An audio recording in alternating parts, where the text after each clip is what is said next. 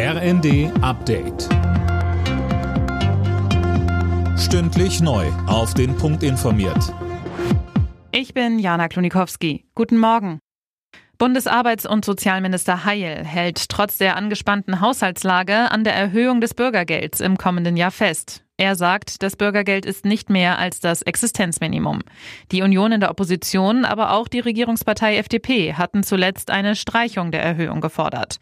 Heil sagte dazu, Ich wundere mich ein bisschen, dass konservative Parteien jetzt Krokodilstränen verdrücken, was die Frage betrifft, ob Arbeit sich lohnt. Wir haben den Mindestlohn erhöht, wir haben Sozialversicherungsbeiträge gesenkt, auch Steuern, wir haben das Wohngeld eingeführt, damit Arbeit einen Unterschied macht. Es ist kein Beitrag zu gesellschaftlichem Frieden, wenn man jetzt Gruppen in der Gesellschaft gegeneinander ausspielt. Das ist keine Lösung des Problems.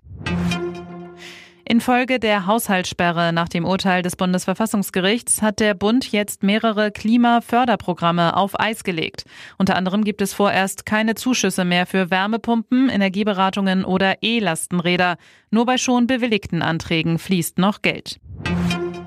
Weltweit wird immer mehr klimaschädliches CO2 durch das Verbrennen von Öl, Gas und Kohle in die Luft geblasen. Für dieses Jahr erwartet ein internationales Expertenteam ein neues Rekordhoch. Es werde nach wie vor nicht genug CO2 eingespart, um das 1,5 Grad Ziel zu erreichen, heißt es.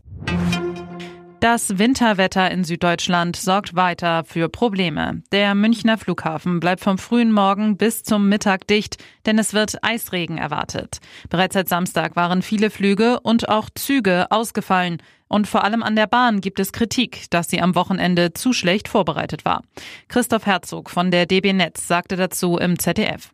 Ich wüsste nicht, was sich auf ein Ereignis, das sich einmal im Jahrhundert ergibt, noch anders vorbereiten kann wie jetzt. Wir haben eine funktionierende Mannschaft, die die Entsteuerung draußen vorantreibt, die die Krisenstäbe intern koordiniert. Und ich glaube, wir haben auch Kunden, die Verständnis haben für das, was gerade passiert, eben weil es etwas ganz Außergewöhnliches ist. Alle Nachrichten auf rnd.de